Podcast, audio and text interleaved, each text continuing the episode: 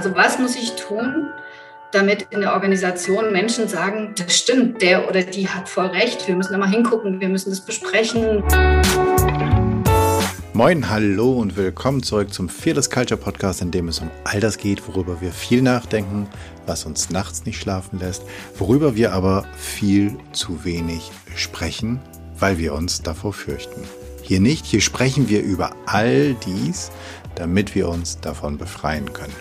Im Podcast untersuchen wir, wie du eine Kultur erschaffst, in der es jeder und jedem Spaß macht zu wachsen, in der es Spaß macht, sich einzubringen und eine Kultur, in der Kreativität, Neugierde und Innovation erwünscht sind, ja sogar gefördert werden, damit nämlich Ziele und Leistungen erreicht werden können. Wir schauen uns an, was funktioniert, untersuchen aber auch ganz furchtlos die Schattenseiten, die nämlich genau diese erfolgsrelevanten Prozesse verhindern können. Und wir finden praxisorientierte Lösungswege. Im Podcast unterhalte ich mich mit Menschen, die sich bereits auf den Weg gemacht haben, die genauer hinsehen, genauer hinhören, die die richtigen Fragen stellen oder vielleicht sogar schon Antworten gefunden haben. Heute habe ich als Gästin Marion King. Sie ist ganz viel. Das, was ich gesehen habe, ist, sie kommt ursprünglich aus der Werbung, also haben wir da oder Kommunikation, da haben wir wahrscheinlich irgendwie so eine Verbindung. Sie ist Gründerin von Les Enfants Terribles, wobei es darum nicht wirklich um schreckliche Kinder geht, aber das wird sie gleich erzählen. Sie ist Herausgeberin von Mittwochs Online, einem Blog oder Online-Magazin rund um das Thema gutes neues Arbeiten. Sie ist New Work-Expertin und Lehrbeauftragte in Berlin. Und New Work soll so ein bisschen unser Thema sein. Aber bevor ich jetzt hier die ganze Zeit sabbel, sage ich doch Marion, herzlichen Dank, dass du dir die Zeit nimmst. Hier für die ZuhörerInnen und mich, stell dich doch selbst einmal kurz vor. Ich sage danke für die Einladung. Ähm, ganz, ganz furchtlos. nee, stimmt gar nicht. Ich bin aufgeregt. stimmt nur so halb. Äh, also du hast mich ja wunderbar vorgestellt, was ich denn, also was ich denn da noch sagen? Stimmt alles. Hast du gut, äh, genau. Habe ich gut recherchiert? recherchiert ja. ja, gut recherchiert, auswendig gelernt. Äh, ja, stimmt, stimmt, stimmt, stimmt. Okay, ich starte ja gerne in den Podcast mit der Frage eine Fearless Culture, also eine Kultur ohne Furcht oder mit wenig Furcht. Hast du eine Fantasie davon? Weißt du, wie das aussieht? Hast du es mal erlebt? Äh, ich habe eine Riesenfantasie davon, sonst würde ich diesen Job nicht machen und sonst hätte ich Les Enfants Terribles nicht gegründet und sonst würden wir so nicht arbeiten. Also ich habe ich hab eine große Hoffnung, äh, dass es geht, dass es zumindest besser geht als bisher in den Organisationen und ähm, ich habe auch eine große Sehnsucht danach und, und ich sehe ganz viele Menschen so um mich herum, äh, die mit uns in Kontakt sind, die uns ansprechen, die, die diese große Sehnsucht eben auch haben. Und das macht mich auch so hoffnungsvoll. Also auch Menschen, wo ich das Gefühl habe, sie sind äh, im Moment zumindest noch nicht in der Lage, eine, eine solche Kultur irgendwie zu gestalten, also Führungskräfte oder so, aber auch und, und die sich manchmal ja eher so benehmen, also die eher Angst und Schrecken verbreiten. Aber auch die haben eine große Sehnsucht danach. So und ähm, ich glaube, mein Optimismus dafür oder meine Zuversicht, dass es geht, ist, weil ich das an der einen oder anderen Stelle erlebt habe. Ich hatte nicht sehr viele gute Chefs, aber ich hatte zwei oder drei und dort habe ich das einfach erlebt und das äh, ist nach langen Jahren äh, sozusagen des Leidens als Angestellte äh, und immer wieder zu denken, ich, ich werde wahnsinnig hier, ja, ich kann das gar nicht fassen, wie hier miteinander umgegangen wird. Also sehr früh schon in meinem ersten Job während des Studiums. Äh, es war ganz furchtbar und äh, ich dachte immer so, das kann doch irgendwie nicht sein. Alle um mich herum fanden das irgendwie normal auf eine Art und Weise. Ich fand es immer sehr merkwürdig und irgendwann habe ich das aber erlebt, dass es, dass es funktioniert und äh, dass es geht. Und tatsächlich in einer Agentur bei Leo Burnett äh, in Frankfurt, bei, bei denen ich sehr lange war, die eine unheimlich schöne Unternehmenskultur haben, die Leo in den 1930ern ähm, so praktisch ins Unternehmen gelegt hat und die sich über so lange Jahre, jetzt weiß ich nicht, ob es immer noch so ist, aber zumindest als ich da war, ähm, ähm, also immer noch da war. Und das fand ich schon sehr erstaunlich, wie so ein Mensch sowas so prägen kann und das über, über Jahrzehnte und weltweit und Tausende von Mitarbeitenden so, das so manifestiert ist und ich das wirklich jeden Tag erlebt habe. Das fand ich schon sehr beeindruckend. Und ich glaube, das war so ein Moment für mich dann, ähm, merke ich jetzt gerade so, wie ich das so erzähle, also auch eine Hoffnung zu kriegen, dass es irgendwie geht und dass es aber eben auch an einzelnen Personen hängt, die das gestalten, die eben auch in der Position sind, sowas äh, zu tun und zu machen. Deshalb ist ja auch mein Appell immer an die Führungskräfte, nutzt diese Position, um, um das gut zu machen. Hast du so eins, zwei Stichworte ähm, für uns, was eine furchtlose Kultur für dich ausmacht? Also es ist für mich einfach so ein, so ein Safe Space, also ein sicherer Raum, in dem erlaubt ist, ähm, letztlich alles zu äußern, Bedenken, Ängste, in dem ich so sein kann, wie ich bin, so als ganzer Mensch, auch in einer Organisation. Also ähm, Gefühle zeigen darf, auch schlechte Tage haben kann oder schlechte Zeiten und ähm, es einfach erlaubt ist, Dinge anzusprechen, anzuzweifeln, mhm. dann ist es für mich, genau, es bräuchte dann keine Enfant terrible mehr wahrscheinlich. Hätten wir selber abgeschafft.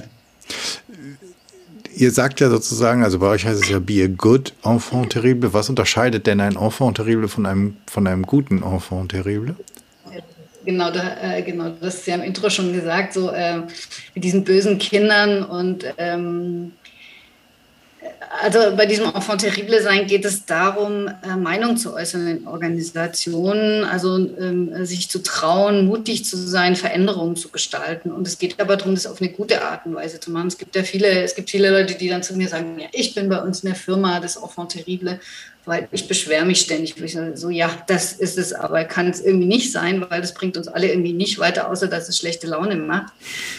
Ähm, sondern es geht darum, das im Guten zu machen. Also was muss ich tun, damit in der Organisation Menschen sagen, das stimmt, der oder die hat voll recht, wir müssen da mal hingucken, wir müssen das besprechen, wir müssen, wir müssen was verändern, wir müssen auf, auf jeden Fall zumindest in, in Austausch dazu gehen. Also es muss so einen Aha-Moment geben, wo Leute aufhören, also aufhören als zuhören und sagen, stimmt, da ist das drin in dieser, in dieser, in dieser Botschaft, in dieser Meinung, lass uns da bitte drüber sprechen. So. Mhm. Und dann auch dran zu bleiben an Veränderungen. Also wir erleben das ja oft, oder ich hatte das ja eine, auch eine Zeit lang in einer, in so einer, einer Change-Beratung, in so einer klassischen, wir haben viele große Change-Projekte gemacht und dann werden ja immer, das kennen glaube ich alle in Organisationen, da rollen alle immer mit den Augen, dann werden so Wahnsinns-Workshops gemacht, wo man zum Beispiel über Werte spricht und wie wir miteinander kommunizieren wollen. Und dann werden Post-its geklebt ohne Ende und nach so zwei, drei Tagen fallen sich alle in die Arme und sagen, ja, das wollen wir so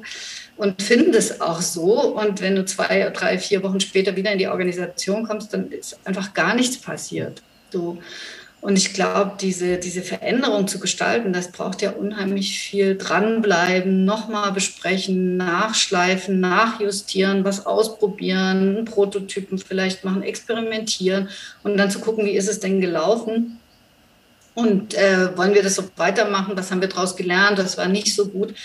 Und da braucht es dann eben auch wieder ein Enfant terrible. Also nicht nur in dem Moment zu sagen, das läuft nicht gut, sondern auch die, die dann dranbleiben und immer wieder dafür sorgen, dass das in Bewegung bleibt, so, mhm. dass die Menschen auch dabei bleiben in, in diesen, in diesen Projekten.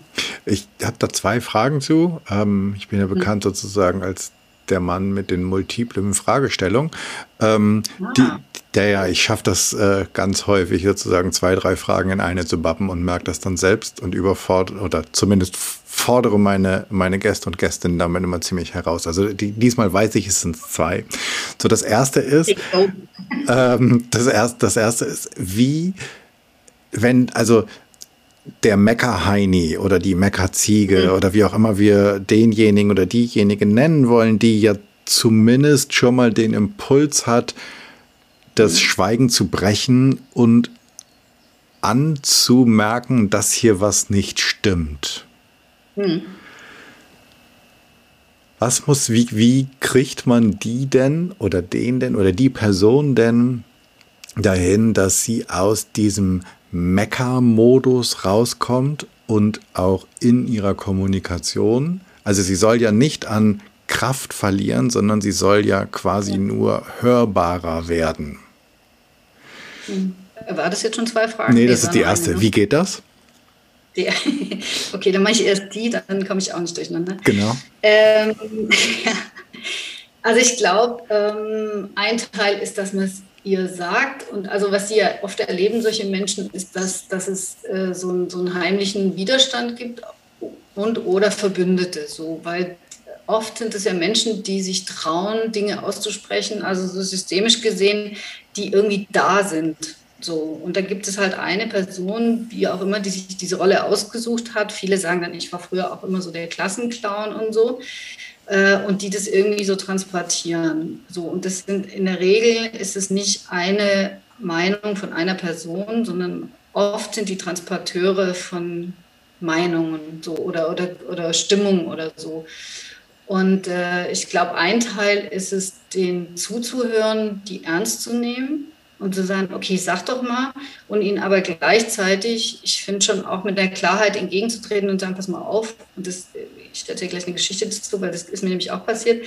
Ich glaube, die, die, aber auch eine Grenze zu setzen und sagen, pass mal auf, das ist super, was du sagst, so, sehr wertvoll, ich respektiere das auch, ich respektiere das sehr, ich will mehr darüber wissen, sag mir mal, also dem auch so zu folgen und zu sagen, sag mir doch mal, woher die Meinung kommt, wo erlebst du das, wie erlebst du das, was sind das für Situationen, also das zu konkretisieren, so zu sagen, wo findet es noch statt, gibt es noch andere Menschen, also eine andere vielleicht auch dazu einzuladen und den Kreis zu erweitern, so damit die Last auch nicht auf den Schultern liegt. Und die andere Geschichte ist aber auch, diese Grenzen aufzuzeigen und sagen, pass mal auf, auf eine Art und Weise nervt es auch. Ja. Ich, äh, mein Erlebnis ist, als ich angefangen habe, ich früher, ich habe ja lange HR gemacht, also Personal und da kriegst du ja irgendwie alles zugetragen. Und ich hatte in meinem Büro ähm, so eine große äh, äh, Ledercouch. Und äh, da kamen am Anfang, als ich das angefangen habe, ganz viele Menschen immer gesagt, äh, und das funktioniert nicht und der macht das und so und haben sich da stundenlang ausgeheult. Und ich fand es am Anfang super. Ja. Also die haben so ein Wahnsinnsvertrauen zu mir und haben mir alles erzählt und so. Und irgendwann dachte ich so, äh, was mache ich denn? Also ich bin noch nicht der Friseur, ja. Also was mache ich denn hier eigentlich? Ich höre mir alles an und dann gehen die wieder und dann habe ich den ganzen Kram. Und ich bin dann oft zu meinem Chef und habe gesagt, äh, das stimmt nicht und äh, das läuft auch nicht gut. Und dann hat der irgendwann zu mir gesagt, King, der Überbringer der schlechten Botschaft wird übrigens als erstes erschossen. Wusstest du das? Ich sagte, du nervst, ja, weil du kommst immer nur und trägst den ganzen Müll äh, zu mir und das hilft mir nicht weiter. Also das äh, ist gut, was du sagst und es ist super, dass du es erkennst. Ich glaube, das ist ein unheimlich gutes Gespür, was passiert in der Organisation. Aber das hilft uns so nicht. Und das war, glaube ich, dieser gut enfant terrible Moment, wo ich dann gedacht habe, ja, der hat eigentlich recht, ja. Und ich konnte mich auch selber dann manchmal nicht mehr ertragen. So, man versinkt ja dann in so einer Nagelspirale irgendwie nach unten. Und was ich dann gemacht habe, ist, dass ich jedes Mal, wenn jemand kam, habe ich gesagt, ich höre dir gern zu, aber es ist A, es ist dein Thema und nicht meins so. Ich bin aber gerne da und helfe, das zu unterstützen. Und B, gucken wir, wenn du rausgehst, nach einer Lösung. So. Und übrigens habe ich irgendwie 30 Minuten oder 60 Minuten und nicht drei Stunden und 15 Kaffees oder so, sondern wirklich auch so eine Begrenzung. So. Und das, das Thema dann auch bei der Person zu belassen, weil es war ihr Thema und nicht meins. So. Ich habe dann immer geguckt, was da dran ist ein Personalthema und was müssen, wo müssen wir wirklich äh, da sein. Und ich war natürlich da, um zu unterstützen, also logisch. Aber ich habe das anders gemacht und habe dann immer auch geguckt, was ist die Lösung und wie könnten wir jetzt vorgehen und was braucht es jetzt. Und ich habe schon meinem Chef dann auch gesagt, äh, so jetzt du und jetzt musst du auch was tun. Ähm, aber ich habe ich hab die Lösung zu Ende gedacht. So, ich habe nicht einfach alles nur auf den Tisch äh, geschmissen. Mhm. So. Mhm. Und ich glaube, das ist wichtig, das ist wichtig. Und dann vielleicht noch ein Gedanke dazu, äh, diese Gespräche in den Organisationen finden ja oft, das sind ja so diese typischen Kaffeemaschinengespräche, ne? drei Stunden in einem nutzlosen Meeting, nichts gesagt, drei Stunden und immer nur die Augen gerollt und dann eine Kaffeemaschine äh, zu den anderen, oh, heute und der Chef wieder und oh, so. Und äh, das heißt aber, es, es da entsteht ja irgendwie so ein Raum, wo das irgendwie besprochen und diskutiert wird. Das heißt, die Frage ist, wieso mache ich da draußen nicht ein Ritual, also und mache da draußen ein Format, wo das stattfinden kann, also wo Leute ihre Themen äußern können und das zu ritualisieren, also und dann ja ein Format draus zu machen. So, das ist die, die, das ist der andere Teil da drin. Also das wirklich zu nutzen und Kaffeemaschinengespräche mhm. zu machen als Format. Mhm. Ich finde das super spannend, weil ich habe das halt auch selbst häufiger erlebt, ähm, zum einen in Change-Prozessen, die, wo die Hoffnung der Mitarbeitenden dann immer entsteht, wenn sie am Anfang will natürlich keiner nach dem Motto, oh, jetzt kommen die schon wieder, so, jetzt wollen wir schon wieder was verändern. Oh, so. Wenn die wüssten, hier funktioniert ja sowieso nichts. So, und dann hast du sozusagen als Externer die Aufgabe, die, die irgendwie doch das Vertrauen zu gewinnen und die aufzubohren und zu erfahren, worum es geht. Und ich finde, das Fieseste, was ich, glaube ich, so zweimal erlebt habe, ist, ähm, dann hast du irgendwann, hast du deren Vertrauen bekommen und sie schöpfen wieder Hoffnung, so nach dem Motto, könnte sein, die vielleicht, vielleicht schaffen dies. So, oh Gott, das wäre so schön. Und dann trägst du sozusagen der Führung was vor, was eigentlich alle wissen. Alle, die da sitzen, wissen, was du jetzt auf deinen PowerPoint-Slides ihnen um die Ohren haust. Und dann habe ich zweimal erlebt, wie es dann hieß, ja, aber das kann jetzt nicht unser Thema sein wo man dann denkt, okay, also wenn ich nochmal die Zeit zurückdrehe, dann würde ich sagen, ey, du hast komplett recht, auch wir werden nichts erreichen.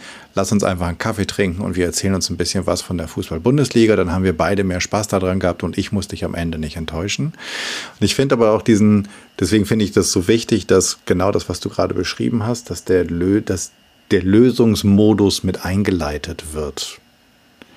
Auf der anderen Seite ist es natürlich auch, ähm, für mich als Mitarbeitenden, mein Gott, ich soll meine Arbeit machen. Ich soll nicht an organisatorischen Lösungen arbeiten. Also ich, ich finde an manchen Stellen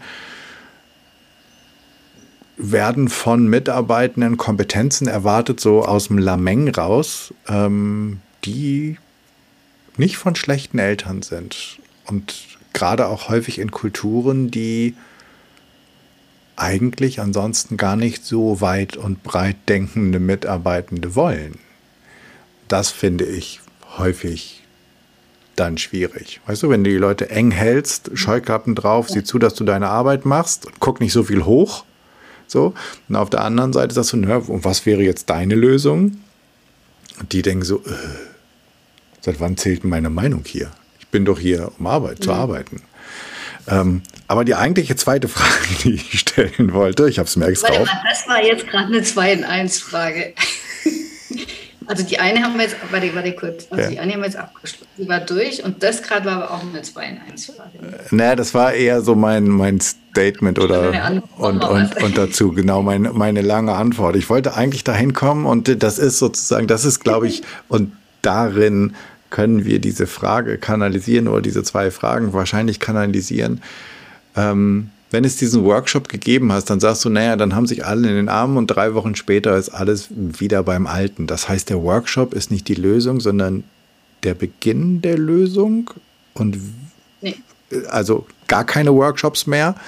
Ähm, was, was machst du dann? Auftragsklärung. Auftragsklärung, Auftragsklärung, Auftragsklärung. Also zum einen habe ich irgendwann ja beschlossen, also ich hatte ja ganz lange, also ich bin ja schon sehr lange selbstständig, mache schon lange dieses Thema Transformation, Zukunft von Arbeit, Digitalisierung. Und früher stand immer auf meiner Visitenkarte Marion King Organisations- und Personalentwicklung oder so, also und so Change-Beratung sozusagen. Und ich habe ja dann umgegründet 2004 14 plus minus in Les Enfants Terribles, weil ich beschlossen habe, dass ich nur noch mit Menschen arbeiten will, die wirklich, wirklich Lust haben auf Veränderung. Also das ist so, ne? Also ich und ich merke durch diese durch unsere Webseite und durch unsere klare Haltung und Meinung zum Thema Arbeit kommen einfach ganz andere Menschen. Also es kommen nicht mehr diese Chefs, die sagen, könnten Sie mal dafür sorgen, dass die, also mhm. sprich ein Team oder ihr Team, äh, funktionieren. Äh, sondern es kommen nur noch Leute, die sagen, ich weiß, dass es was mit mir zu tun hat, ähm, dass ich mich verändern muss und ich suche jemanden, der mich darin unterstützt. So. Und was ich mittlerweile einfach sauber mache, ist Auftragsklärung. Also diese ganzen Hoffnungen von, wenn ich dann mal in diesen Prozess komme und wir wahnsinnig tolle Workshops gemacht haben, dann wird es schon so. Das nützt, weil das ist ein Bypass. So, es ist nicht meine Rolle und Aufgabe als Beraterin. Ich bin unterstützend da, aber die, ich sag mal, die Chefs und dann zusammen mit den Mitarbeitenden, die müssen den Prozess gestalten. Und das ist sauber zu klären. Und diese ganze Hoffnung, das wird schon in dem Prozess, ist nicht, sondern ich bin ja knallhart in der Auftragsklärung. Ich sage dann immer so, ich frage dann oft so, ja, und wie hast du es denn hingekriegt, dass es so bescheuert ist, wie es jetzt ist oder nicht läuft oder so? Weil es muss ja irgendwie was mit dir zu tun haben. Du bist ja der Chef hier, kannst es doch gestalten. So, und was willst du denn wirklich genau ändern und wie tief willst du auch in eine persönliche Veränderung gehen? Und wenn ich merke, dass das so ein Schein- oder Fake-Projekt wird, dann mache ich das nicht. So. Also da habe ich auch keine, ich habe einfach keine Lust mehr. Ich habe auch keine Lust mehr, Leute zu enttäuschen in der Organisation. Ich finde es einfach, es ist einfach verantwortungslos, ja, mhm. wieder reinzukommen und sagen, hey, aber dieses Mal wir es wirklich ganz anders. So. Ähm, also das ist der Teil dieser Auftragsklärung, ganz sauber zu sein mit denen, die letztlich entscheiden und die einfach auch die Gestaltungsmöglichkeit haben in so einer Organisation. So und die, da, da muss man einfach, finde ich, total sauber sein. Das ist sonst einfach nicht in Ordnung. Und der andere Teil ist diese Zumutung praktisch für Change oder Transformation. Und das stimmt total. Ich, das, ähm, das brauch, es braucht einfach, um so einen Prozess zu gestalten, Veränderungskompetenzen. So, und nur weil ein Berater, Beraterin reinkommt und mit dem Post-its klebt, heißt es nicht, ähm, dass die Mitarbeitenden das, das machen können. Ich glaube, ähm, also je mehr wir in Richtung Selbstorganisation, New Work, diese ganzen Themen gehen, da ist es ja in diesen ganzen Konzepten ist es ja so, dass die Mitarbeitenden ganz anders involviert sind in die Organisation und die, in die Gestaltung der Organisation. Das kann ich denen aber nicht einfach vor die Füße werfen und sagen, jetzt mach mal agil oder mach mal Selbstorganisation. So, das hat ja ganz viel, das braucht ja ganz viel Kompetenz, es braucht ganz viel Selbstwahrnehmung, Selbstreflexion. Es braucht unheimlich viel gute Kommunikationsfähigkeit, Dialogfähigkeit. Es braucht Formate, äh, die man nutzt oder auch irgendwelche Sachen wie das Konsentverfahren oder so Meinungsbildungsverfahren, Entscheidungsverfahren. Das muss man aber lernen. So, man kann da nicht einfach so rein. Also das ist ein echt intensiver Prozess. Deshalb haben wir irgendwann ja angefangen, auch eine Ausbildung dafür anzubieten, weil wir gemerkt haben, wir, wir wollen die Leute unterstützen und äh, die es braucht einfach ein Training. Also wir haben das Arbeiten, ich glaube, das sage ich jetzt mal in jedem Podcast, wir haben das Arbeiten ja eh nicht gelernt. So. Also mir hat es keiner wirklich. Ich habe irgendwann ganz spät eine systemische Ausbildung gemacht. Da sind mir so die Augen und Ohren aufge... Also da dachte ich so, what? Also ich kann das ja, also guck mal, ich lerne gerade, wie ich arbeiten, besser arbeiten könnte, mit Menschen besser umgehen könnte, wie ich mein Menschenbild reflektieren kann, wie ich über mich anders reflektieren kann, wie ich mich besser mitkriege, wie ich das System besser verstehe und Zusammenhänge und so. Ich, also wenn jeder so eine systemische Ausbildung machen würde, ich glaube, das wäre also das wäre ein Hit, ja. da wäre irgendwie alle Organisat die Organisationen wären andere. Mhm. Wir lernen das einfach nicht und versuchen das alle irgendwie hinzukriegen, jeden Tag. Naja, Unter riesigen Anstrengungen ganz oft. Mhm.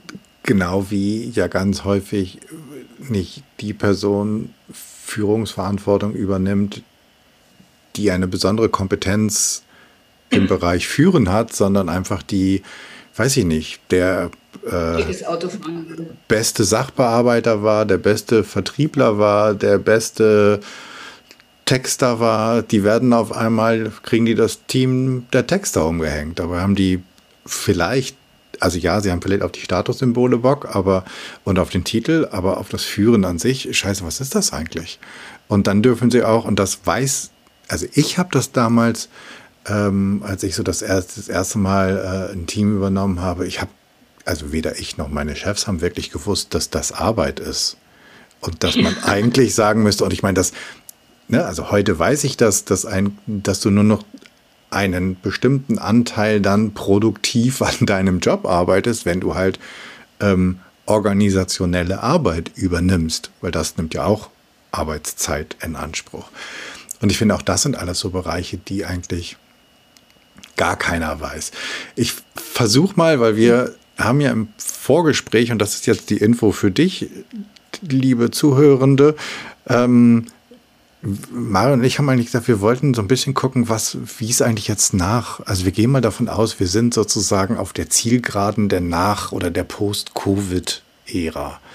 Ähm, wird das Ganze, hat uns denn diese Pandemie, dieses vielleicht auf Gedeih und Verderb deinen Mitarbeitenden vertrauen zu müssen, die du nicht gesehen hast und all das, was dazu kam, auch dieses ganz schreckliche Homeoffice, was ja was ganz anderes ist als mobiles Arbeiten, hat uns das näher gebracht zu einem besseren neuen Arbeiten oder nicht? Also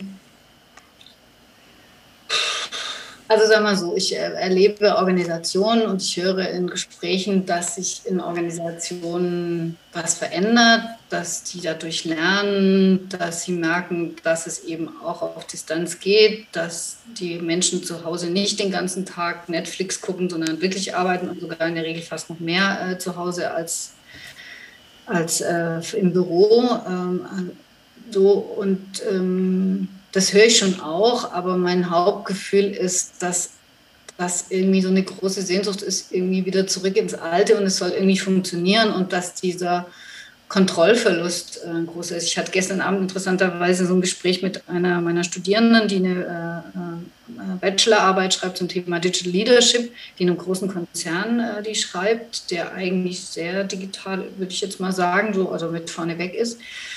Und sie hat versucht, mit den Führungskräften über Digital Leadership zu sprechen. Und dann haben die alle gesagt, so, das geht gar nicht. Ja? Also dieses ganze mobile Arbeiten und dass die da nicht da sind und nur per Zoom oder Teams oder irgendwas. So, das, weil die haben nichts unter Kontrolle. Äh, und, das, und die war total geschockt und ich war dann auch total geschockt. Und ich glaube, also eigentlich ist ja jetzt eine Riesenchance, diese Dinge irgendwie zu verändern, also inklusive Schulsystem. Ich meine, das ist das Offensichtlichste ähm, die Firmen, glaube ich, die haben es alle immer noch ganz gut hingekriegt, aber diese, diese, diese, wie sehr wir in diesem ganzen Schulsystem hinterher sind, auch in puncto Digitalisierung. Und ich frage mich so, wer macht, also, so, was machen wir denn jetzt anders? Also, naja, oder haben wir so eine. Dann geht es weiter wie vorher. Genau, haben wir vielleicht auch in dieser Zeit eine so große, also ja, haben wir es irgendwie hingekriegt, so nach dem Motto, wie tauchen, so nach dem Motto, ein hm. bisschen muss ich noch die Luft anhalten. Ähm, aber jetzt, nachdem wir sozusagen kurz unter der äh, Wasseroberfläche sind, kurz davor wieder aufzutauchen, ist vielleicht die Sehnsucht nach dem Alten so groß und vielleicht auch der Blick auf die Vergangenheit so verklärt, weil wir es ja so lange missen mussten, ähm, dass vielleicht genau das Gegenteil stattfindet, dass wir in so eine Retro-Bewegung kommen, also dass wir quasi so einen Biedermeier des Arbeitens erleben. Ich habe keine Ahnung. Was ist dein Eindruck? Ich, weiß, ich kann es dir nicht sagen. Also meine, mein Gefühl ist im Moment das, was ich höre, auch eher, dass es wieder zurückgeht und dass es eher wieder enger wird an vielen Stellen. Ich habe trotzdem immer noch große Hoffnung dass, dass es an, an anderen Stellen passiert. So. Also, und ich glaube, dieses ganze Thema Veränderung, ich, wir, wir sehen das ja immer in so kleinen Zeiträumen, ne? dieses Jahr oder nächstes Jahr oder so. Aber Veränderungen brauchen ja unfassbar viel Zeit. So. Also ich glaube, was man nicht unterschätzen darf und wo für mich so die große Hoffnung drin liegt, dass wir, dass ganz viel Bewegung stattfindet also ja auch zum Thema Ökologie und Nachhaltigkeit, so Leute sich andere Gedanken über Politik und Schulen und so machen und Bildung. Und es ist so ein Prozess im Gange und ich glaube, der lässt sich nicht aufhalten, aber der braucht einfach Zeit. So, also es kann sein, dass wir jetzt alle nochmal einmal zurückfallen so, aber vielleicht erhöht es auch den Frust und den Druck so sehr, dass, ähm, äh, dass die Leute dann wieder sagen, okay, nee, das kann es dann doch nicht sein, also das wollen wir nicht haben. Und die, das Interessante ist ja, sich anzugucken, so, was war denn schön in der Zeit, also außer man konnte sich in die Arme fallen und so. Ähm, so also was war gut daran und was ist das Gute, was wir übertragen wollen. Und eine kleine Hoffnung ist, die Firmen haben mir jetzt gemerkt, dass sie unheimlich viel Geld sparen können äh, an äh, Büroplätzen so durch dieses Homeoffice-Ding. Und dass dieser Teil an, sag ich mal, Spardenken, kapitalistischem Denken, wie auch immer dazu beitragen wird, dass diese Homeoffice-Dinge doch sich weiterentwickeln können. So, das ist so mein kleines Ding da drin, das sagt, so, ah, da ist vielleicht so eine kleine Chance drin. Hm.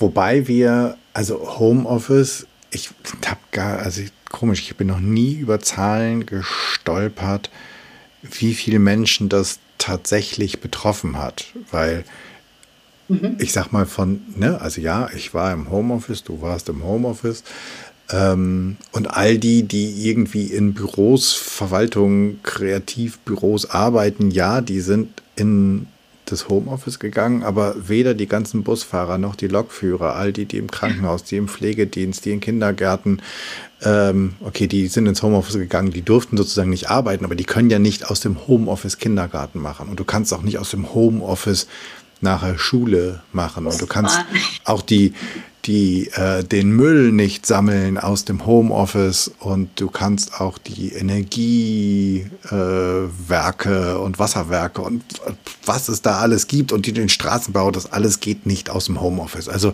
mein Gefühl ist, dieses Thema Homeoffice ist immer ziemlich aufgeblasen worden. Und mhm. letztlich betraf das, ich habe keine Ahnung, ich, ich schätze jetzt mal was und falls irgendjemand das hört, eine Zahl dazu hat, ich freue mich riesig drüber. Nicht mal 20 Prozent der arbeitenden Bevölkerung konnten ins Homeoffice gehen. Der ganze Rest, der wurde zu Hause geparkt, weil, die, weil die Geschäfte zumachten, weil sie im Handel arbeiten. Oder die haben einfach weitergearbeitet, wie im Straßenbau. Ja, wir leben in so einer Wahnsinnsblase immer. Ne? Das ist wirklich so, dieses äh, da rauszutreten ab und zu und sagen, so, warte mal, für wie viele äh, und über wie viele Leute sprechen wir denn hier? Ne? Genau. Mhm. Und dann wäre halt die, die, die Frage, okay, und wie also weil, weil für, ähm, für all die, in meiner Annahme jetzt über 80 Prozent, die, die theoretisch in einer Nach-Covid-Ära kein Home- oder mobiles Arbeiten haben, sondern ne, also die einfach im Laden stehen und einen Pulli verkaufen oder aber dafür sorgen, dass ähm, das Wasser hier vernünftig fließt äh, oder eine mhm. Küche einbauen. Wie verändert sich für die eigentlich das Arbeiten. Weil ich finde, dass dieses ganze neue Arbeiten und mobiles Arbeiten, es dreht sich immer so ein bisschen, also ich bin jetzt mal ganz fies, wenn ich sage, das ist so eine Metropolenblase. Ähm, Berlin-Prenzlauer Ja, oder einem äh, ah, Hamburg oder was weiß ich, München, Köln, Frankfurt. Aber äh, Magdeburg oder äh, Leipzig oder weiß ich nicht, ähm, irgendwo im Taunus? Was kriegen die das mit? Also was ist, wie verändert sich Arbeiten dort wirklich in Organisationen? Bist du in Organisationen auch unterwegs, die eher aus diesem Gewerblichen kommen, wo man auch da darüber nachdenkt, anders zu arbeiten? Total, ja, ja. Also ich glaube, wir dürfen zwei Dinge nicht äh, vermischen. Das eine oder, oder zusammen, also so, so eng zusammen. Also das eine ist dieses ganze Digitalarbeiten und Homeoffice und das fällt ja dann oft in dieses New Work. Das ist ja aber nur ein Aspekt und der Aspekt daran ist die Flexibilität der Arbeit, also sowohl des, der Arbeitszeit als auch des Arbeitsortes. So, und das geht natürlich nicht bei jedem, ist ja logisch. Ähm, aber für mich ist ja New Work nicht das, also das wäre ja ein Wahnsinn, äh, sondern für mich ist New Work eine, erstmal eine zeitgemäße und dann auch eine zukunftsfähige Organisation zu bauen, in der äh, in so einem Dreieck praktisch sowohl das Unternehmen irgendwie äh, innovativ bleibt und, und, und angemessen Geld verdient. Und ich sage bewusst angemessen Geld verdient. Äh, das Thema äh, Nachhaltigkeit ist für mich ein, ein, Thema da drin. Und das dritte sind die Mitarbeitenden, dass es denen gut geht. So. Und in diesem Dreieck geht es darum, sich zu bewegen. So. Und es geht weit über, ich bin im Homeoffice, ich habe einen Obstkorb, ähm, ähm, ich, äh, es gibt Yoga-Stunden bei uns in der, und ein ähm, Feel-Good-Management in der Organisation. So, also das ist auch nett und das also großen Respekt davor, aber eigentlich geht es, also zumindest mir, um einen grundlegenden Wandel dieses Arbeitens, also dass wir uns überhaupt erstmal angucken, was bedeutet denn Arbeit für uns und wie viel braucht es denn überhaupt und muss ich von 9 Uhr bis 17.30 Uhr, 18 Uhr, weiß ich nicht, an irgendeinem Schreibtisch sitzen und macht das alles Sinn von Montag bis Freitag? Und also das eine ist, will ich das überhaupt in meinem Leben?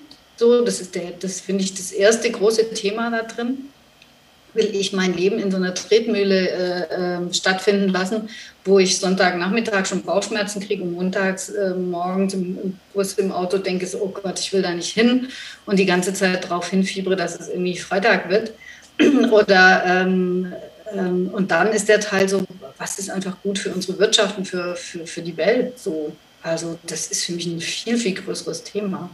Und deshalb gucke ich so auf dieses Covid-Ding, weil da einfach so viele Ängste äh, sind sichtbar geworden, der Stress, den wir alle haben, ähm, diesen Gestaltungsraum, den ich meistens nicht mehr habe, wenn ich im Büro sitze und den ganzen Tag da festgenagelt bin oder sonst wo beim Arbeiten. Also darum, finde ich, geht es doch. Das finde ich. Also, die ganze Idee kommt.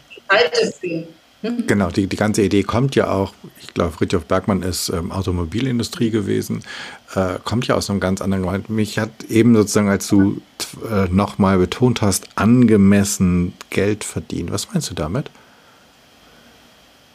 Naja, also sozusagen, so was braucht denn, was braucht denn die Organisation, ähm, ähm, um also natürlich die Leute bezahlen zu können, um Material bezahlen zu können, um also die ganzen Kosten zu decken, dann natürlich Geld zu haben, äh, Rücklagen für schwierige Zeiten, Geld zu haben, um innovativ zu sein. Aber was ist denn angemessen? Also wie viel müssen auch wie viel müssen auch Vorstände zum Beispiel verdienen? Also ich finde das einfach klar, haben die eine Wahnsinnsverantwortung. Das verstehe ich auch, dass es so bezahlt werden muss. Aber ich finde, das alles ist so aus dem Ruder irgendwie.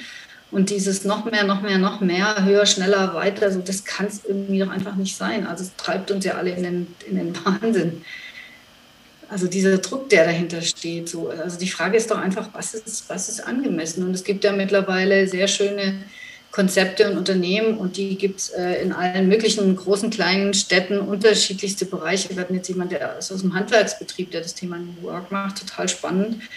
Ähm, also, also wo es um, um die, zum Beispiel New Pay geht, also wie werden wir bezahlt, was, wie werden wir praktisch belohnt, was, äh, äh wie, wie gestalten wir diese ganzen Systeme ganz anders als bisher.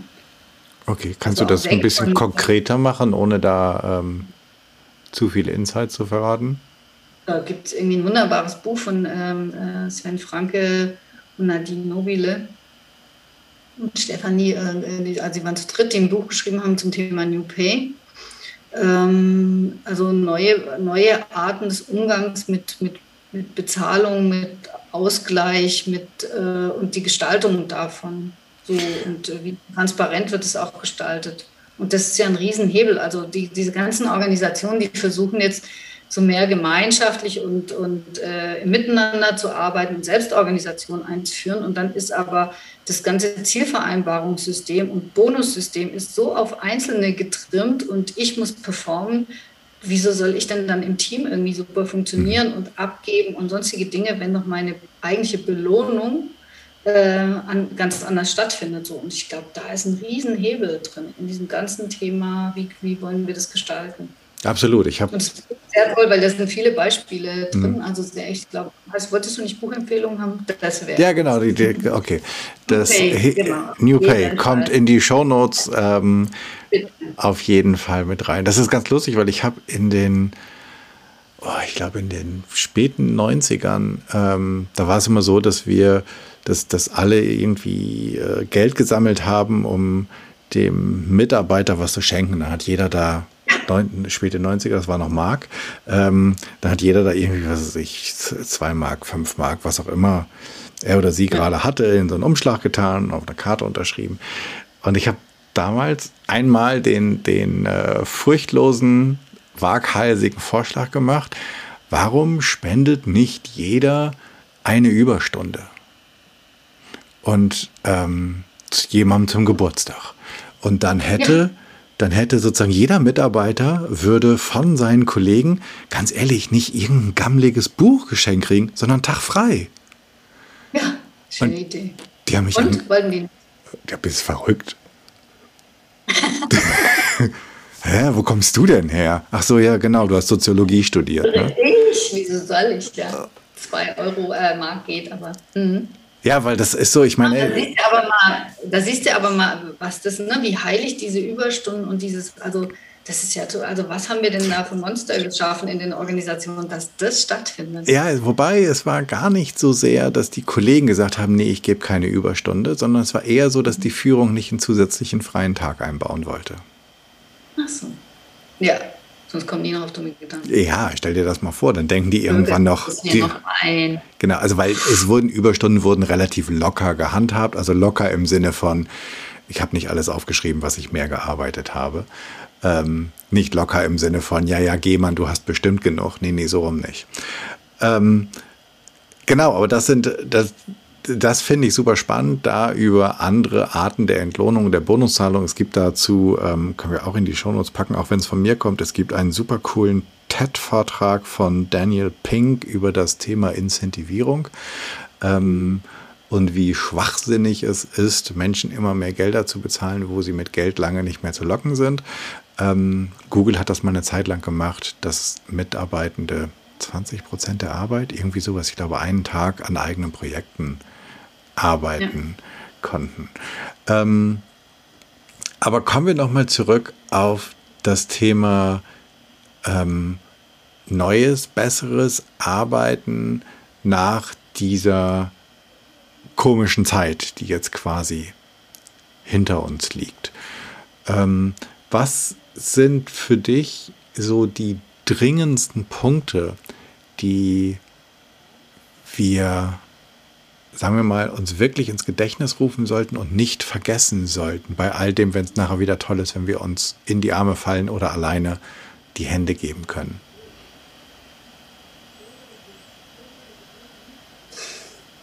Naja, und äh, ich glaube, so daran zu erinnern, was da passiert ist in dieser Zeit und daran zu erinnern, was vorher auch nicht gut war. Also nicht wieder alles unter den Teppich zu kehren und zu sagen, weitermachen, das wird schon irgendwie, sondern ich glaube, das ernst zu nehmen, was uns da beschäftigt zum Thema Arbeiten. Also ich habe das ja auch lange Jahre nicht ernst genommen, dass ich mich einfach sehr unwohl gefühlt habe. Ähm, in ganz viel, also ich habe ja angefangen in der Halbleiterindustrie zu arbeiten, im Marketing und ich bin dann sozusagen in die Kreativbranche geflohen, weil ich das Gefühl hatte, da sind andere Menschen, mit denen kann ich auch besser.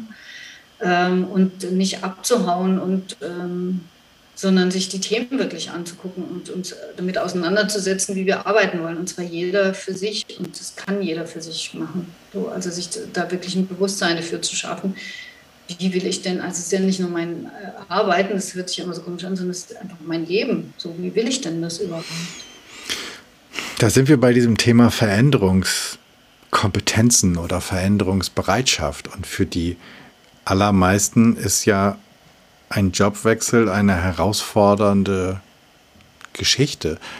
Müssen wir da als ähm, wie heißt das so schön, lohnabhängig Angestellte ähm, ein neues Selbstbewusstsein entwickeln, um zu sagen, oh, das ist nicht mehr, weil das ist ja,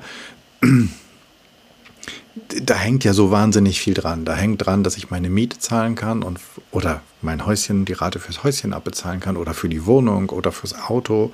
Da hängt der Sommerurlaub oder die Sommerfreizeit der Kinder mit dran, also an, an diesem Thema Kohle und Arbeiten, also Leistungen erbringen und dafür honoriert werden, hängt ja so viel. Das ist für ganz, ganz viele Menschen und ich glaube auch gerade außerhalb der großen Städte und bestimmter Industrien, wo das häufigere Wechseln ähm, zur Norm geworden ist, ähm, das hat ja ganz viel mit Sicherheit zu tun.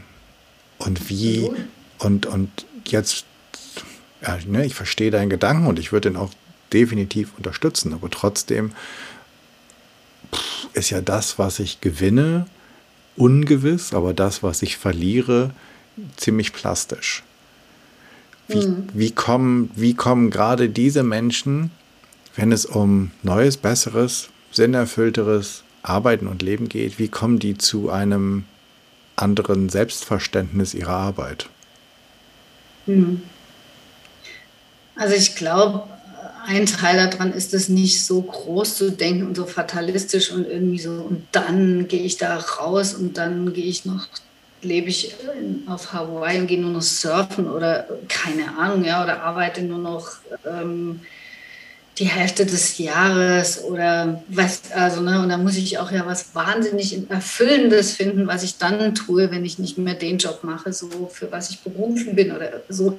Das hört sich immer nach so einer 180-Grad-Wende an. Das, also, es ist auch okay, dass ich irgendwie mit allem breche, was bisher da war und mein Leben anders baue, so, ich, so und äh, und ich glaube, das geht übrigens in jeder Lebenssituation, ach nee, nicht, in jeder Lebenssituation, das stimmt natürlich nicht. Also, aber es ist jetzt nicht nur, äh, ich bin ein sehr gut verdienter Mensch Prenzlauer Berg-Thema, sondern was ich ja wichtig finde, ist, dass die Leute überhaupt anfangen, darüber nachzudenken. So, und da muss ich noch nichts verändern. Also, aber erstmal so mitzukriegen, so geht es mir denn da gut? Ist es das, was ich machen möchte? Und dann anzufangen zu gucken, was könnte ich vielleicht verändern. Ich habe manchmal Leute im Coaching, die reduzieren einfach nur auf eine Vier-Tage-Woche zum Beispiel und die meisten kriegen sogar dasselbe Gehalt äh, letztendlich so und sind super happy damit. Ja? Oder zu gucken, gibt es in der Abteilung nebendran vielleicht noch irgendeinen anderen Job, den ich gerne machen möchte. Oder einfach mit dem Chef, Chefin ins Gespräch zu kommen und zu gucken, ich hätte ein Interesse, vielleicht da noch irgendeine Aufgabe dazu zu nehmen oder weniger zu machen, wie auch immer. Also ich glaube, es geht darum, so überhaupt erstmal ins Nachdenken zu kommen und überhaupt mal zu gucken, wie geht es mir damit. Und da muss ich noch nichts verändert haben. So, und dann zu gucken, was ist so der, der erste kleine Schritt, den ich gehen kann, um, um da eine Veränderung zu machen. Mhm. So, und äh, dann ist man ja, also ne, weil du jetzt auch so sagst, Partnerschaft, Familie, so da ist man ja auch zu zweit, also auch vielleicht in der Beziehung zu gucken, wie wollen wir denn leben, wie viel Geld brauchen wir wirklich, ähm, wo setzen wir uns unter Druck, hm, was könnten wir verändern, was braucht jeder von uns, kann mal vielleicht eine Zeit lang der eine oder die andere vielleicht irgendwas mehr oder weniger machen oder so. Also es geht darum, einfach auch erstmal in, so, in Gespräche zu kommen und darüber zu reflektieren und sich mit Leuten auszutauschen. So, und das ist für mich so der erste Schritt, sich umzugucken. Und da ist noch nichts passiert und dann muss ich noch nicht umgezogen sein von da nach da und einen Job hingeschmissen haben oder irgendwas so. Also. Okay. Das würdest du bereits sozusagen als neues und anderes Arbeiten oder Leben oder den Beginn dahin? Absolut, weil ich glaube, dass wenn das anfängt, also wenn die Leute anfangen, ein Bewusstsein dafür, sich auch trauen, darüber zu sprechen, ihre Zweifel, ihre Ängste ähm, äh, zu äußern, dann kommt ja auch was in Bewegung. So, also ich merke das immer, wenn wir irgendwie unsere Ausbildungen oder Masterclasses, die wir machen, da kommen ja immer so 10, 12, 14 Leute zusammen, die sich mit diesen Themen beschäftigen. Und allein, dass wir den Raum dafür geben, dass das mal ausgesprochen werden darf und dass ich Verbündete finde, die auch so denken, das hilft schon ganz viel. Und da muss ich noch nichts verändert haben. Und das setzt aber, dadurch kommt ein System einfach in Schwingungen, in Bewegungen. Also da fängt es ja an. So. Wenn das jeder machen würde, dann, dann würde sich Arbeit einfach auch verändern. Ich, das wäre, wenn wir nicht äh, noch die Abschlussfragen hätten, eigentlich das perfekte Schlusswort gewesen. Ich will gar nicht, das höre ich irgendwie sprachlos so. wenn ich jetzt anfangen will, mit ganz, ganz, ganz kleinen Schritten, wir sind ja jetzt gerade zum Schluss bei ganz tollen kleinen Veränderungen gewesen, die bei mir selbst stattfinden können. Wir reden glücklicherweise überhaupt nicht ähm, über äh, Obstschalen und äh, Coworking Spaces und Startup und Medienmacher, sondern wir sind gerade bei ganz, ganz kleinen Schritten, die jede und jeder machen könnte, egal in welchem Kontext er oder sie Arbeit definiert. Wie Hast du, hast du Tipps, wie das ganz konkret aussehen kann? Also wenn ich anfangen will, ne, ja, du kannst ja mal darüber nachdenken. Ja, genau, kann ich. Aber was wären für dich Anschlusspunkte? Wie komme ich ins Handeln konkret? Hm. Also ähm, ich, also wenn mich jemand fragt, so wie soll ich einsteigen, ich empfehle ja immer äh, zum ersten Mal erstmal so Bücher zu lesen wie äh, Frederic Laloux, Reinventing Organizations oder auch das Buch New Work Needs Inner Work. Also so mal ein bisschen zu lesen und rumzugucken. Es gibt ja viele Podcasts ja auch und, und äh, Organisationen mittlerweile. So, also ich bin ja, finde ja immer sehr dafür, so erstmal googeln und stöbern und mal gucken, was gibt es so. Mhm. Das ist so das Erste. Und dann auch mit Leuten ins Gespräch zu kommen, die einfach zu kontaktieren. Ich finde ja zum Beispiel diese Methode Walking Out Loud ganz wunderbar. Ähm, da kann man sich ja ähm, auf der Webseite von Walking Out Loud.de, weiß ich nicht, glaube ich.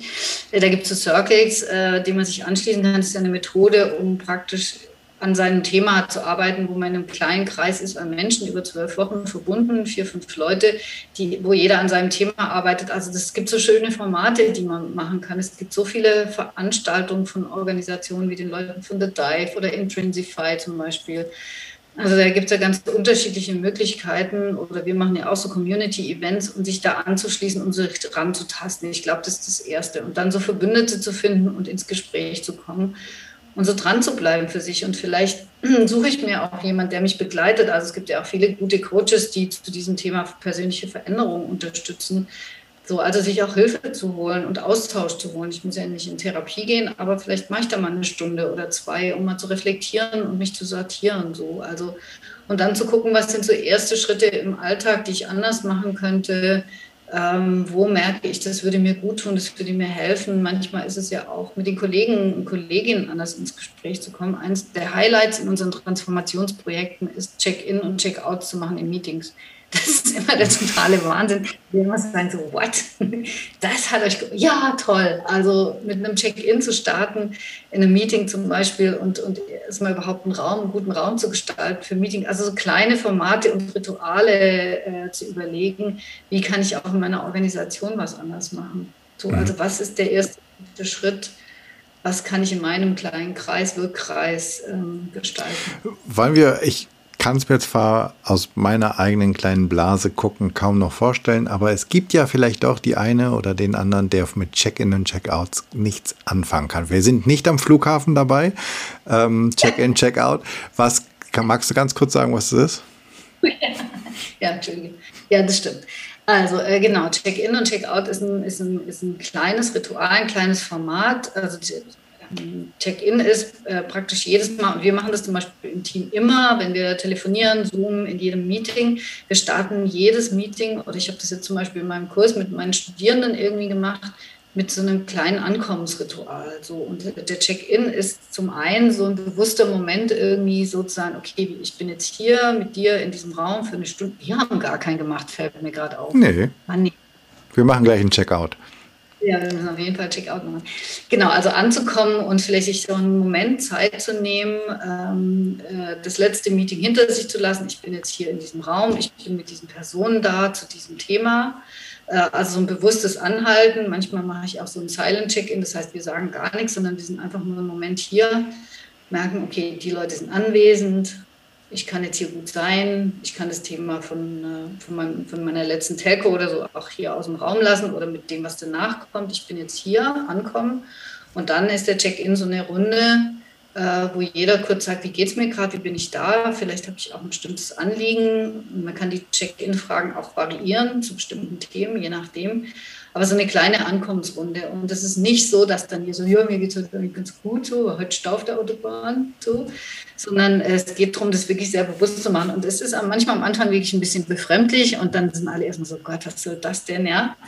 Aber was ich merke, ist, wenn es ernsthaft betrieben wird und die Menschen erkennen, wieso sie das, also wozu sie das machen, so, und es wirklich ernst nehmen, dass sich was verändert in der Beziehung des Teams. So, ich erfahre plötzlich Dinge über die anderen, ich muss jetzt nicht alles Private erzählen, dann hat meine Frau morgen gesagt, hm, sondern es geht ja nur darum, also auch das Thema Gefühle zuzulassen, Stimmungen zuzulassen, Bedenken, wie geht es mir gerade oder auch Freude, ich freue mich, dass ich euch sehe, also dass das einfach geäußert werden kann. Und dann kann das Meeting gut anfangen. Also es ist so ein, so ein, so ein Rahmen geben. Und der Checkout ist ein kurzes, wie ging es mir mit dem Meeting, vielleicht ist irgendwas, was ich daraus gelernt habe oder was mir bewusst wurde heute oder was ich gerne nächstes Mal anders machen würde und wie gehe ich in die, in die nächste Runde, Session, Meeting, irgendwas so. Also dass es wie so ein Framing, wie so ein Rahmen kriegt, so ein, auch wieder so ein Safe Space, das ist so ein klein.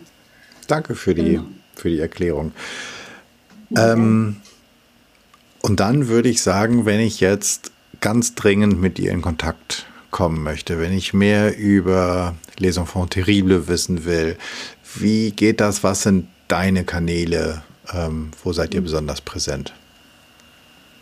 Also eigentlich sind wir überall präsent. Ähm, gern einfach schreiben über LinkedIn, Xing, Facebook, Insta, so oder E-Mailen. Meine E-Mail-Adresse steht auch auf der Webseite, also gerne melden. Was äh, immer ganz gut ist, wir haben viermal im Jahr an einem Samstag so gut auch von Terrible Tage, die haben immer ein bestimmtes Motto.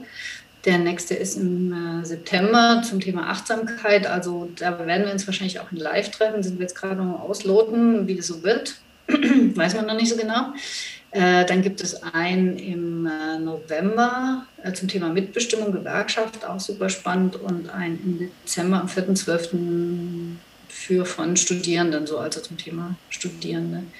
Und da kann man uns irgendwie treffen, kennenlernen, das ist ganz unkompliziert ähm, ähm, und einfach sich zu einem bestimmten Thema irgendwie ähm, melden. Wir hatten dieses Jahr schon das Thema gute Schule, gute neue Schule mit Margret Rasfeld unter anderem und dann auch so Guest-Speaker und Speakerinnen, so Experten dabei. Das war super spannend. Daraus hat sich ganz viel ergeben an Leute, die sich, weil wir vernetzen dann immer alle untereinander, äh, die sich danach irgendwie zu diesem Thema nochmal getroffen haben, sich da jetzt engagieren und Projekte machen. Also sehr schön das ist eine gute Möglichkeit. Und mittwochs online kann man lesen. Also wir haben jetzt nicht unbedingt so Kontakt, das kommt vier, äh, sechsmal im Jahr. Ähm, auch wieder nach den Sommerferien, aber das ist auch eine schöne Möglichkeit, sich mit Sehr dem Thema auseinanderzusetzen. Verlinken wir alles in den ja. Show Notes. Ähm, ein Buchtipp, zwei Buchtipps, drei mhm. Buchtipps hast du schon ähm, gegeben. New Pay, äh, dann hast du New Work Needs Inner Work und Reinventing Organizations. Gibt es noch einen anderen Medientipp der Serie im Podcast? Irgendwas, was du einfach super gerne hörst? Ich habe vor kurzem einen Gast, hat äh, einen Podcast genannt, das fand ich sehr lustig, ähm, wo es um Dinosaurier geht, einfach weil es ihn, ihn interessiert. Also es darf auch gerne was fernab des Themas sein. Also ich kann jetzt was noch abgefahrenes sagen. Ich höre überhaupt keine Podcasts. Ich kann es nicht. Ich, ähm, mein System, ich, ich kann auch keine Hörbücher und so. Ich bin ein unheimlich visueller Mensch und ich kriege das nicht. Ich bin nach fünf Minuten, also das darf man hier gar nicht so laut sagen. Wollte ich gerade sagen, also dieser Teil, äh, solltest du ihn hören, habe ich einfach nur vergessen, ihn rauszuschneiden. Der wird rausgeschnitten. das hat nichts mit zu tun und irgendwie so, aber ich kriege das, also von daher habe ich, aber es gibt, äh, aber es gibt, warte, aber es gibt auch Mittwochs online äh, eine Podcast-Übersicht bei uns. Also da sind so Podcasts rund um gutes neues Arbeiten drin, die kann man sich angucken. Ja, da ist, ist auch übrigens eine, ein Eventkalender drin mit spannenden Events. Aber ich hätte noch einen Buchtipp, den ich, also genau, ich bin ja eher so die Hau raus. Genau, also äh, ich glaube, ein, äh, ohne, ich glaube, also eins meiner Lieblingsbücher ist äh, immer noch von Theo Fischer, Wu Wei. Ähm, da geht es so drum, so im Hier und Jetzt zu sein und so mit sich irgendwie so klar zu sein. Und das war so eines meiner, sagt man dann so Bücher, die was, also ne, die sowas mit einem machen im Leben. Und äh, genau, also Wu Wei von Theo Fischer, ja, würde ich noch empfehlen, auf jeden Fall. Okay.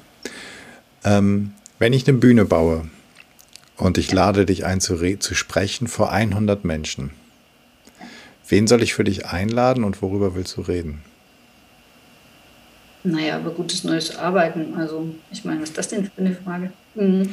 Also, über gutes neues Arbeiten würde ich sprechen und ich über das, dass es geht, dass es machbar ist, dass sich die Menschen trauen sollen. Ähm, ich würde gucken, dass die da nicht nur alle so nebeneinander sitzen, sondern dass sie sich alle auch kennenlernen und sich austauschen können dazu und sich verbinden können. Und es wären Menschen, die ähm, ähm, so auf der Suche sind, die, die Lust haben, sich mit dem Thema auseinanderzusetzen und die sagen, so, ich weiß noch nicht so genau, wie das geht, ich habe aber so eine Ahnung, ich habe diese Sehnsucht nach einer guten Arbeit und ich möchte mich damit beschäftigen. So. Und die würde ich dann ermutigen. Sagen, mach, ist gut, mach dich auf den Weg, sei furchtlos. Okay. Das Spannende finde ich ähm, jetzt schon an unserer heutigen Episode, dass wir ähm, dieses neue Arbeiten mal von einer ganz neuen Perspektive betrachtet haben, nämlich sozusagen von unten, ähm, was jede und jeder Einzelne tun kann, um unabhängig davon, was die Organisation will und vorhat, ähm, was ich selbst vorhabe.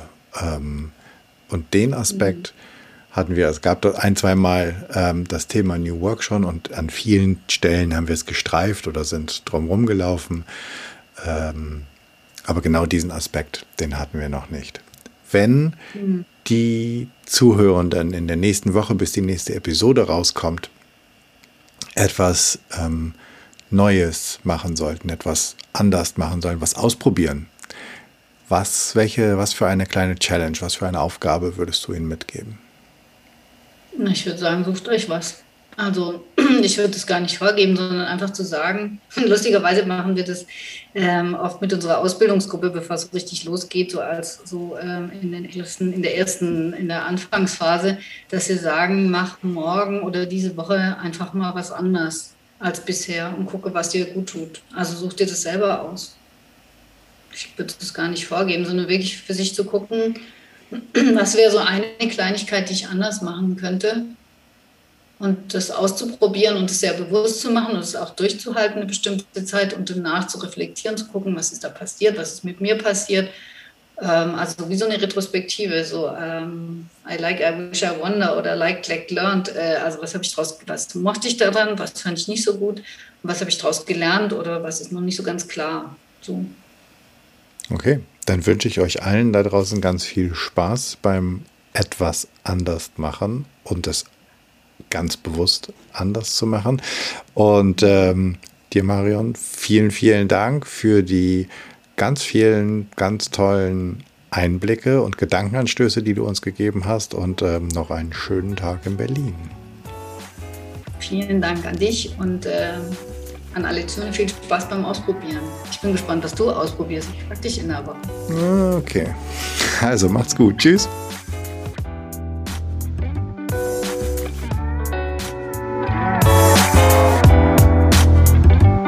Das war's. Ich danke dir fürs Zuhören. Ich hoffe, es hat dir gefallen und es hat dich neugierig gemacht und dich vielleicht inspiriert, darüber nachzudenken, nicht nur wie du eine furchtlosere, eine fearless Culture erschaffen kannst, sondern auch, wo genau du beginnen kannst, um mit diesem ominösen Thema New Work, also besseres, neues, besseres Arbeiten, ganz genau bei dir zu beginnen das finde ich einen super spannenden Gedanken. Und natürlich auch die Challenge, etwas einfach mal Neues zu machen und dann zu beobachten, was es mit dir macht. Ich freue mich über dein Feedback und Ideen, was ich noch machen könnte, was ich besser machen könnte. Denn für mich ist dieser Podcast ein Herzensthema und dein Feedback bedeutet mir sehr viel. Wenn du ein Thema hast, von dem du meinst, das müsste mal besprochen werden und du bist eine gute Ansprechpartnerin oder du kennst eine oder einen, dann schreib mir doch einfach an podcast.janschleifer.com. Abonniere diesen Podcast, wo auch immer du am allerliebsten Podcast hörst und hinterlass mir eine 5-Sterne-Rezension bei iTunes, denn damit wird der Kreis derer, die diesen Podcast hören, größer und wir können alle zusammen etwas verändern. Ich hoffe, du bist bei der nächsten Episode wieder dabei. Bis dahin, sei furchtlos, dein Jan.